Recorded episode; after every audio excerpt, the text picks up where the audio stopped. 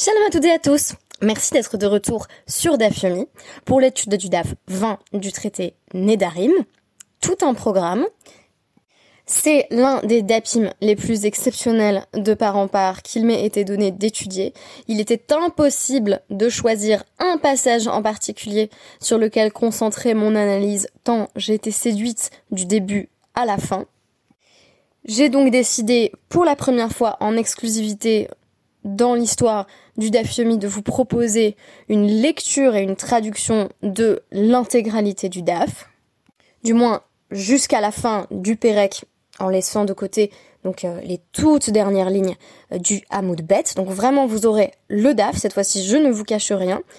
Et c'est vraiment le cas de le dire puisque la référence du jour, c'est peut-être euh, la plus racoleuse que euh, j'ai osé vous présenter jusqu'ici. Alors j'ai dit à mon mari, écoute, ça parle des positions sexuelles permises ou interdites dans la, tradition juive. Est-ce que euh, je pourrais pas proposer le Kama Sutra? Il m'a dit non, vraiment, ça va trop loin. Mais je me suis dit, vraiment, c'est la référence parfaite. Et puis aujourd'hui, je vais essentiellement lire et traduire, donc vous présenter le DAF. Il y aura du coup peu de commentaires ça me permettra de préserver une certaine forme de, de de, réserve euh, verbale. J'ai aussi euh, obtenu un feedback de, de certaines de mes amies, donc euh, plusieurs m'ont proposé le titre Baba Kamasutra, mais hélas nous sommes dans le traité Nedarim, et mon mari a fini par me glisser, tu pourrais dire que c'est un daf very yummy. Je vous rassure, on ne parle pas que de sexe, lançons-nous d'emblée dans la Mishnah, donc vraiment, cette fois-ci, tout début du Hamoud Aleph, נדר בחרם ואמר לא נדחתי אלא בחרמו של ים, בקורבן ואמר לא נדחתי אלא בקורבנות של מלאכים. On nous donne différents cas de vœux avec une formulation ambiguë, notamment une personne qui dit je fais un vœu sur un kherem, donc un objet qui est dédié, habituellement un objet que l'on va dédier au Beth Amikdash, au temple, qui constitue donc une référence au champ sémantique des Kochim et qui donc devrait être un objet interdit par le vœu. Mais la personne ensuite rétropédale en disant non non quand j'ai dit kherem, je parlais d'un khermoshaliam, je parlais d'un filet de pêche. Donc on va jouer sur l'ambiguïté sémantique, sur la polysémie en disant c'est pas du tout ce que je voulais dire pour se sortir de la situation dans laquelle on se trouverait si on était confronté à son vœu et donc aux conséquences de sa propre parole. Ou encore, Bekorban. La personne a dit que cet objet soit pour moi comme un sacrifice et finalement dit non mais quand j'ai fait un vœu, je faisais allusion au sacrifice, korbanot que l'on peut offrir au roi et pas à une offrande que l'on ferait à Hachem, et donc auquel cas le vœu ne serait pas opérant.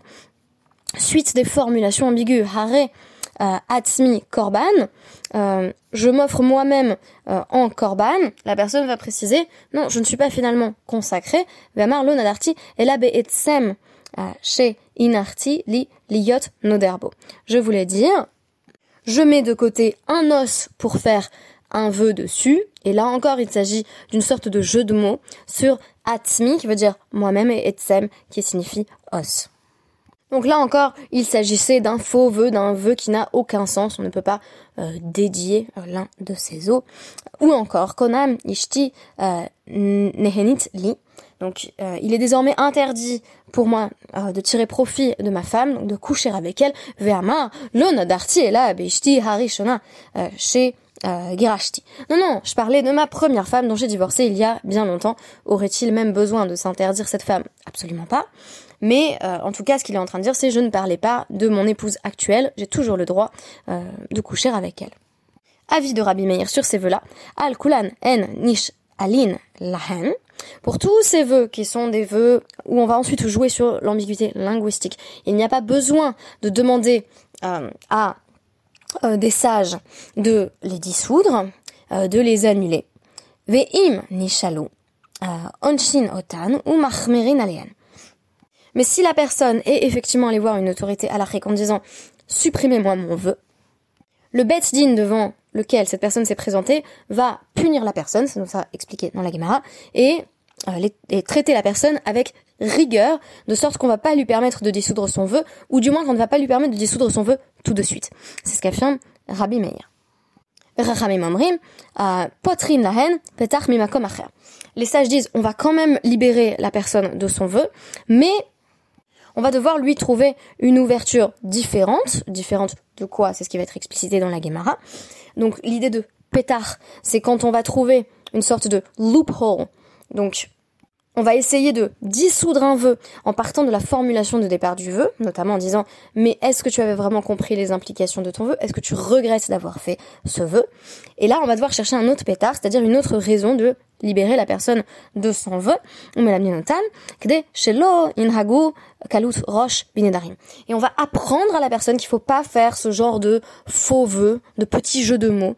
Euh, donc on est toujours dans la même thématique que le DAF d'hier. Je vous invite à écouter le podcast précédent, euh, afin que euh, les gens ne se mettent pas à traiter les vœux avec roche, avec une légèreté d'esprit, euh, en pensant que effectivement on, peut faire des vœux euh, pour s'amuser, pour se divertir.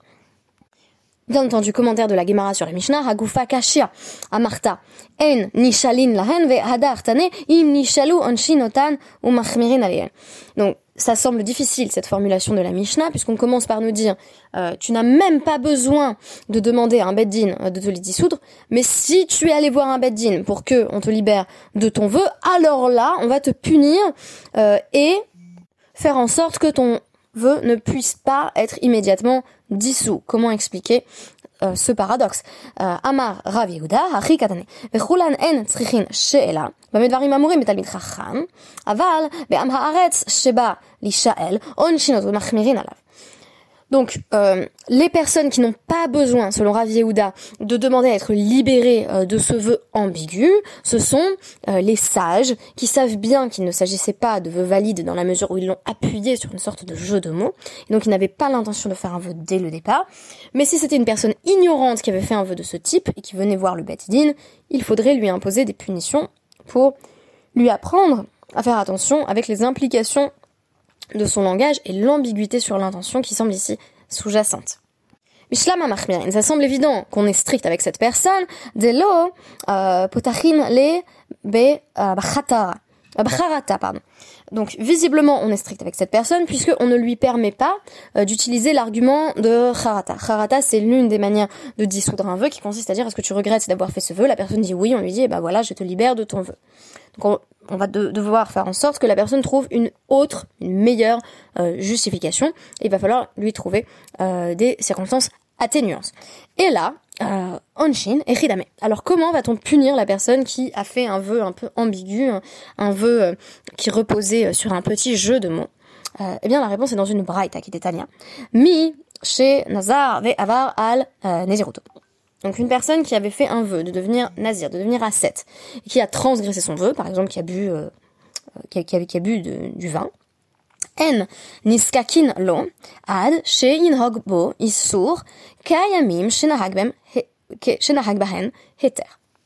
Le beddin ne va accepter de dissoudre son vœu que lorsque euh, la personne aura rattrapé les jours de Nézirut, que cette personne avait en quelque sorte raté.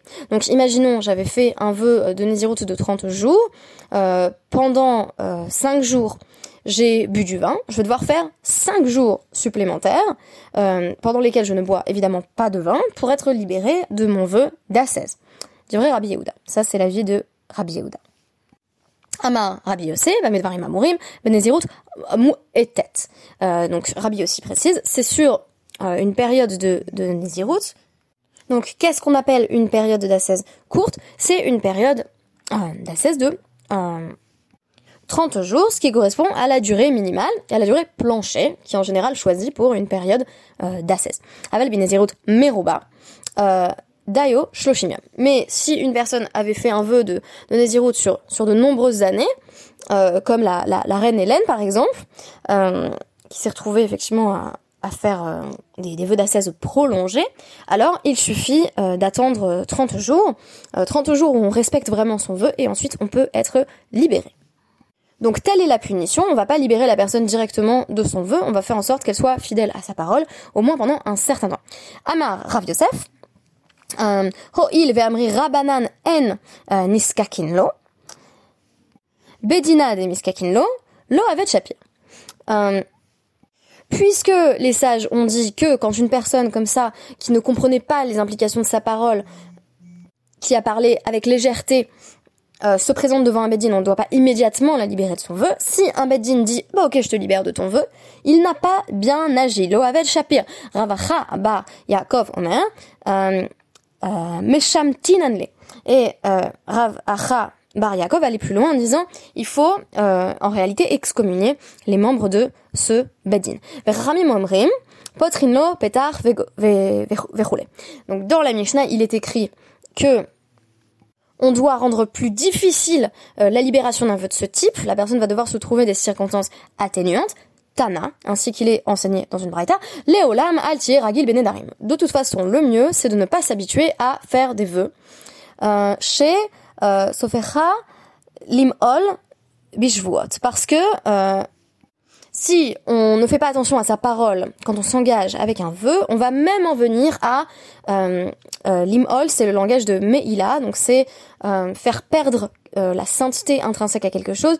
Donc on va abuser des serments, on va employer le nom de Dieu en vain, en jurant. Donc ici, le neder serait un premier niveau de gravité et la chevoie un niveau encore plus grave où on va mobiliser euh, le, le, nom d'Hachem, ce qu'on appelait les askarot dans les podcasts précédents. Euh, ragil et et il vaut mieux d'ailleurs ne pas euh, fréquenter trop un, un, un, ignorant, un c'est un rustre, quelqu'un qui connaît mal les lois du judaïsme. Chez Sofecha, euh, les ha'achilecha tevalim.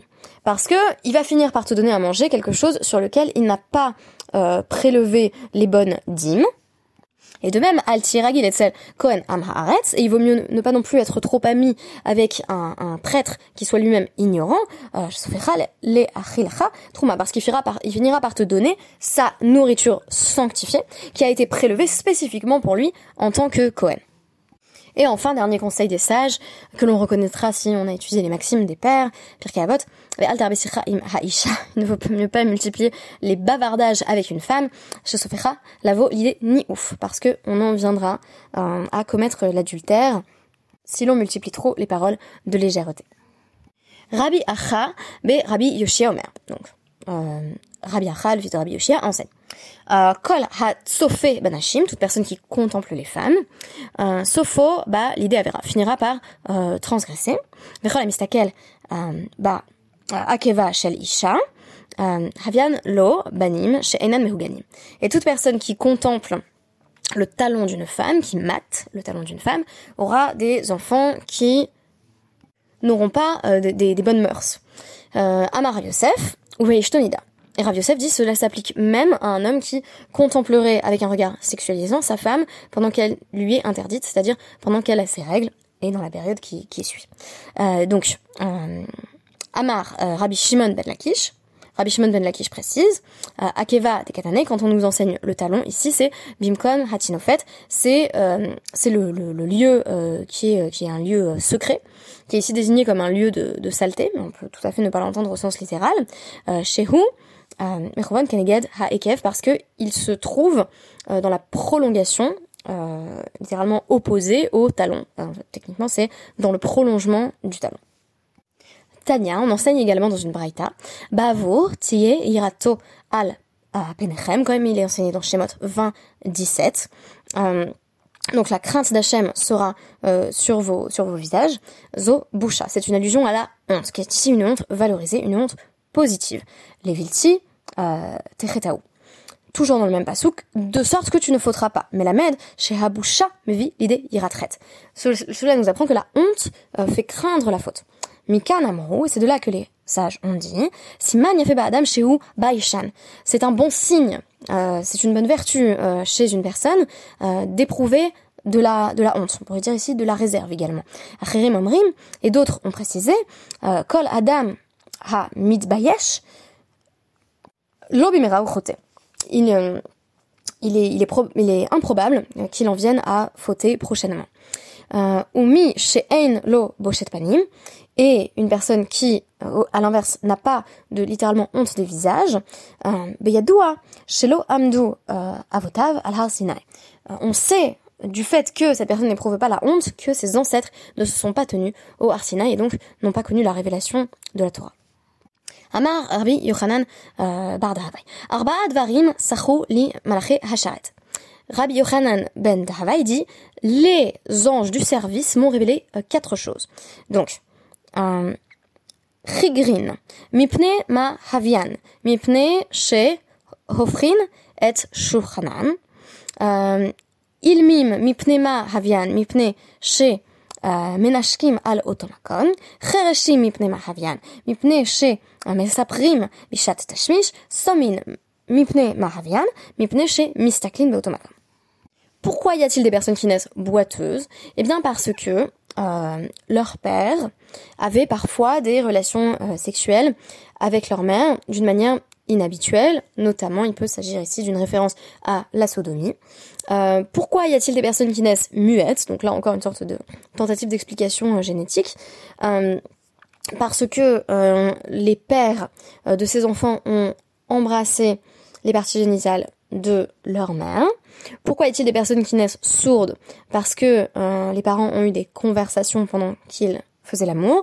Pourquoi y a-t-il des personnes qui naissent aveugles? Parce que euh, les pères ont regardé, ont contemplé les parties génitales de la mère. Donc à chaque fois, on va lier euh, théoriquement hein, l'organe à la faute d'une manière qui va être tout de même contestée par les sages. Donc on nous dit, Urminu, il semble y avoir une contradiction de l'histoire de Ima Shalom. Shalou et Ima Shalom. On a demandé à Ima Shalom, Mipnema, Vanaïr, Yafufin Veyoter. Comment se peut-il que des enfants soient aussi beaux? Amra Elle leur a répondu, Eni, mais sa père, euh, Imi, Lo euh, Batrilat Alayla, Velo Besof Alayla, et là, Bechatzot Alayla. Mon mari ne euh, me parle pas, donc, euh, ni au début de la nuit, ni à la fin de la nuit, mais seulement au milieu de la nuit, lorsque nous faisons l'amour.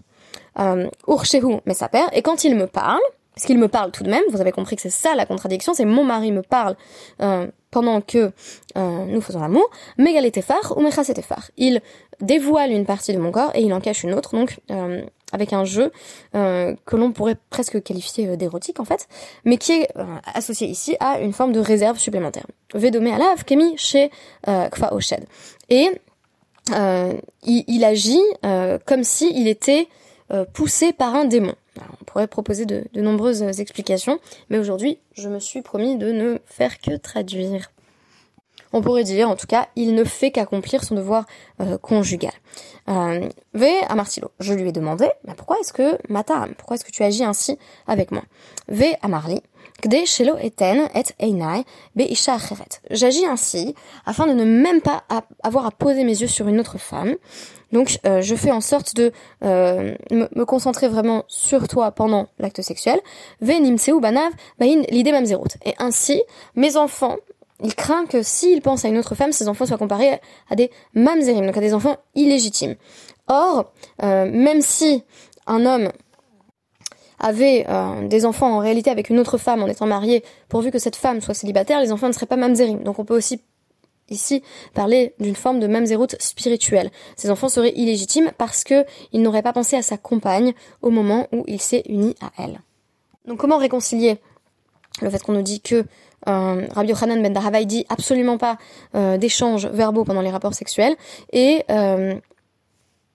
euh, euh, Rabbi Eliezer ben Hirkanos, donc l'époux de Ima euh, qui lui euh, évoquait tout de même avec elle ce qui était lié à la relation sexuelle, c'est exactement ça que la Gemara va répondre. L'eau ce n'est pas difficile.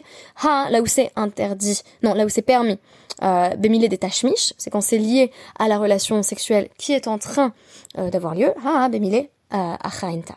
C'est quand le couple parle de, choses qui n'ont rien à voir, donc parle de la liste de courses. Euh, Amar Rabbi Yochanan, Rabbi Yochanan dit, bon, zo, euh, dit vrai Yochanan ben Dahavai. On a cité tout cela au nom de Rabbi Yochanan ben Dahavai. On a interdit d'ailleurs un certain nombre de pratiques sexuelles au nom de Rabbi Yochanan ben Dahavai. Avalam Chachamim, mais les sages ont dit, en halacha ke Yochanan ben Dahavai. Ce n'est pas la loi. Et la kolma chez Adam rotzel asod beishto ose. Mais tout ce qu'un homme veut faire avec sa femme, qu'il le fasse. Machal, euh, basar haba mibet ha tavar,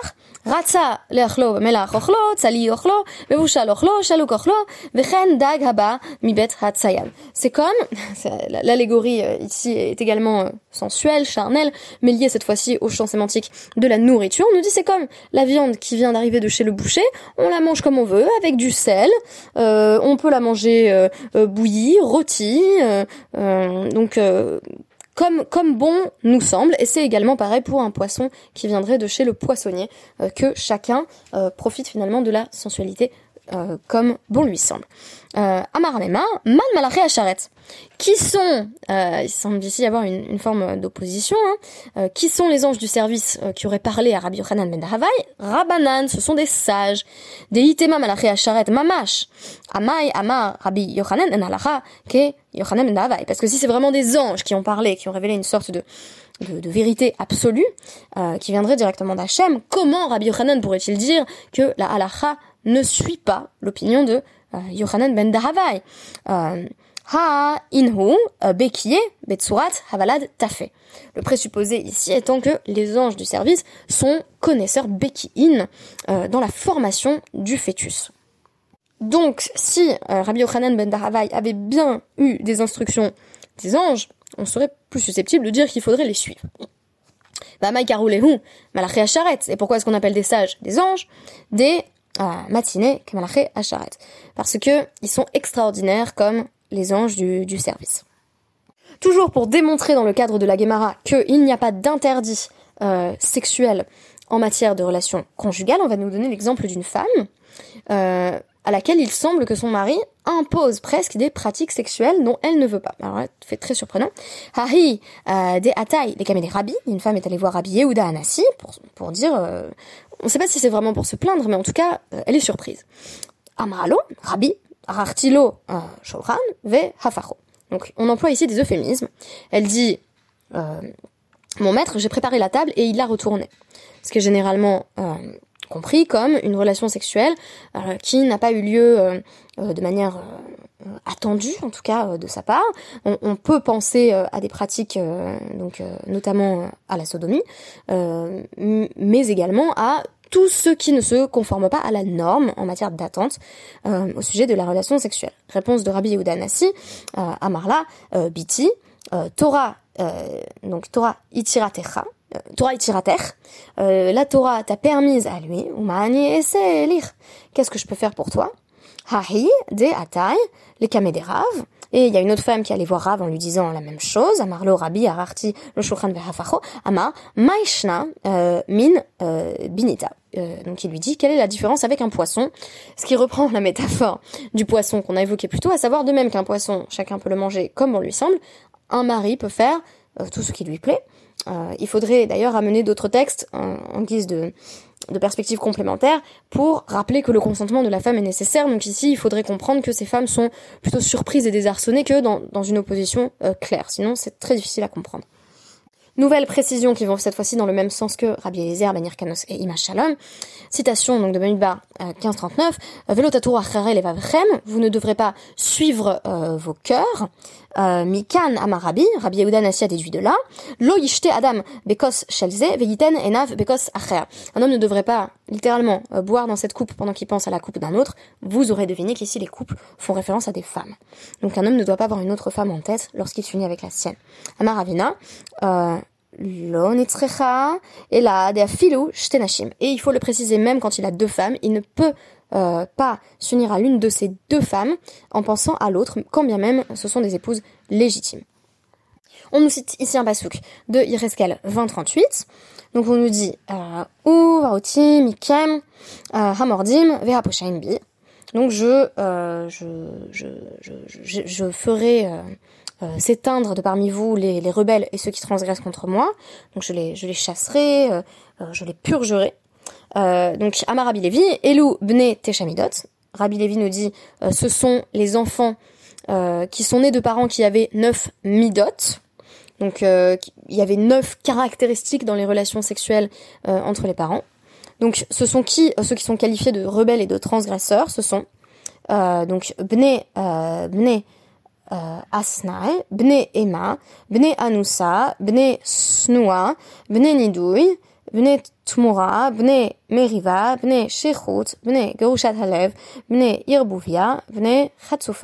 Donc, euh, les enfants qui euh, donc sont nés d'union problématique sont les enfants nés de la peur. Donc, quand l'épouse avait peur de son mari au moment où ils ont fait l'amour, euh, quand euh, donc des enfants qui sont nés d'une femme qui a été violée, des enfants qui sont nés d'une femme qui était haïe par son mari, des enfants qui sont nés euh, pendant que euh, l'un des parents était en nidouille, donc ne devait pas avoir de relations sexuelles, était ostracisé, à l'écart de la communauté, des enfants nés d'une témoura, donc d'une substitution, où l'un des deux parents pensait à quelqu'un d'autre. Euh, des enfants nés de la mériva, de la dispute entre les parents. Euh, des enfants nés pendant que les parents étaient ivres. Euh, des enfants nés pendant que le mari avait déjà l'intention de divorcer de sa femme. C'est la grosse chatte à lèvres, la divorcer du cœur. des enfants nés donc dans, une irbouvia, ça veut dire que le père ne savait pas avec qui il était en train de coucher. On est dans des, des scénarios un peu dionysiaques de je sais pas comment dire plus poliment partout, mais en gros c'est ça, ou encore euh, Bnei, euh, donc des enfants nés d'une femme impudente qui a exigé de son mari qu'il couche avec elle. Ah, euh, question de l'agmara là-dessus, ini, vraiment, ça pose problème, une femme qui demande.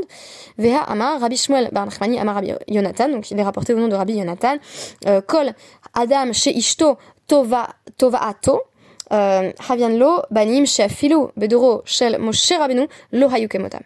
Une femme qui, euh, qui fait comprendre à son mari qu'elle le désire, euh, aura des enfants euh, dont, dont, on n'a pas vu on n'a pas vu de, de semblable depuis la génération de Moshe Rabbeinu. Donc des enfants absolument incroyables pour peu que la femme fasse entendre son désir. Chez Neymar, comme, comme il est dit dans euh, Dvarim 1, 13, Havulachem Anashim Chachamim Onevonim, euh, ce seront donc des, des, des, des enfants, euh, enfin ça c'est pas des enfants dans le contexte, c'est plutôt euh, euh, des personnes qu'il faut désigner comme étant les, les chefs des tribus, mais des hommes sages et qui ont de, de l'entendement, Urtiv, euh, et il est dit aussi euh, deux psukim après va écart être rocher euh, être rocher shiftechem donc ainsi j'ai pris j'ai désigné les, les têtes des tribus vélo ktiv nevonim.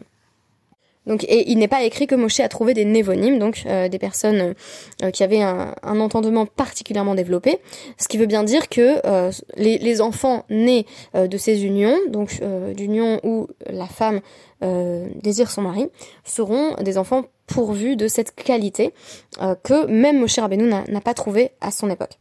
Et donc il est dit, Ortiv, Issachar Chamor Garem. Donc Issachar est un, âne robuste aux os aux, os solides, urtive, et il est dit également, euh, Mibne Issasra, Yode Vina La Itim. Donc les enfants d'Issachar, euh, auront là encore une, une intelligence, une compréhension euh, de l'époque, cette fois-ci dans euh, Divrei Ayamim, le premier livre, euh, 12-33. Donc on nous dit en gros, euh, comment se fait-il que les enfants d'Issachar aient une aussi bonne réputation? Eh bien, sous-entendu, ils sont névonymes, les enfants de la tribu de Yissachar, parce que euh, c'est la relation sexuelle qui est explicitement sollicitée euh, par Léa lorsque Yaakov revient d'ailleurs sur un âne, d'où la comparaison avec l'âne, il revient des champs et Léa lui dit donc dans Bereshit 30, 16, tu dois coucher avec moi ce soir. Et donc ça, c'est tout à fait valorisé et c'est comme ça qu'on a des enfants exceptionnels. Hahi des euh, Martsia euh, Donc réponse de la Gemara. Euh, cette braïta ne fait pas allusion à une femme qui dit couche avec moi tout de suite, mais à une femme qui fait comprendre son désir. C'est assez difficile à réconcilier d'ailleurs avec le pasouk où Léa a clairement l'air de dire euh, tu vas rester dans ma tente ce soir. Donc euh, visiblement, peut-être faudrait-il que la femme en tout cas fasse comprendre son désir sans être obscène. C'est la manière pour moi de réconcilier euh, ces, ces, différentes versions euh, de l'expression du désir féminin. Adranalar, V, Elou, Moutarine, nous avons fini l'étude du Pérec. Forcément, le podcast est plus long que d'habitude. Euh, nous avons étudié un, certain nombre euh, de, sujets très importants, euh, notamment liés à, d'une part, l'importance de la parole, la parole qui engage, là encore la réserve des sages quant au vœu. Euh, Il a également été question euh, des, interdits sexuels. La conclusion à l'Afrique semble évidente. Euh, il ne devrait pas y avoir d'interdit sexuel entre mari et femme dans le cadre euh, de la sainteté d'une relation maritale. Par la suite, la Kabbalah, donc la traduction tradition kabbalistique va venir en rajouter, euh, donc nous remettre des interdits euh, qui vont trouver leur place dans, dans la halakha. Donc on va avoir des, des débats à la même au sein du Shulchan entre euh, même le Rav Yosef Karo et le, et le Réma sur la possibilité pour mari et femme de s'unir comme bon leur semble. et en tout cas ici on a en fait les bases de ce qui est présenté comme une sexualité saine et les bases du consentement conjugal également, ainsi qu'un certain nombre de recommandations euh, pour avoir en gros des beaux enfants, ce qui est en fait une manière d'être dissuasif ou incitatif au contraire, euh, pour valoriser là encore des bonnes pratiques au sein du couple. Merci beaucoup et à demain.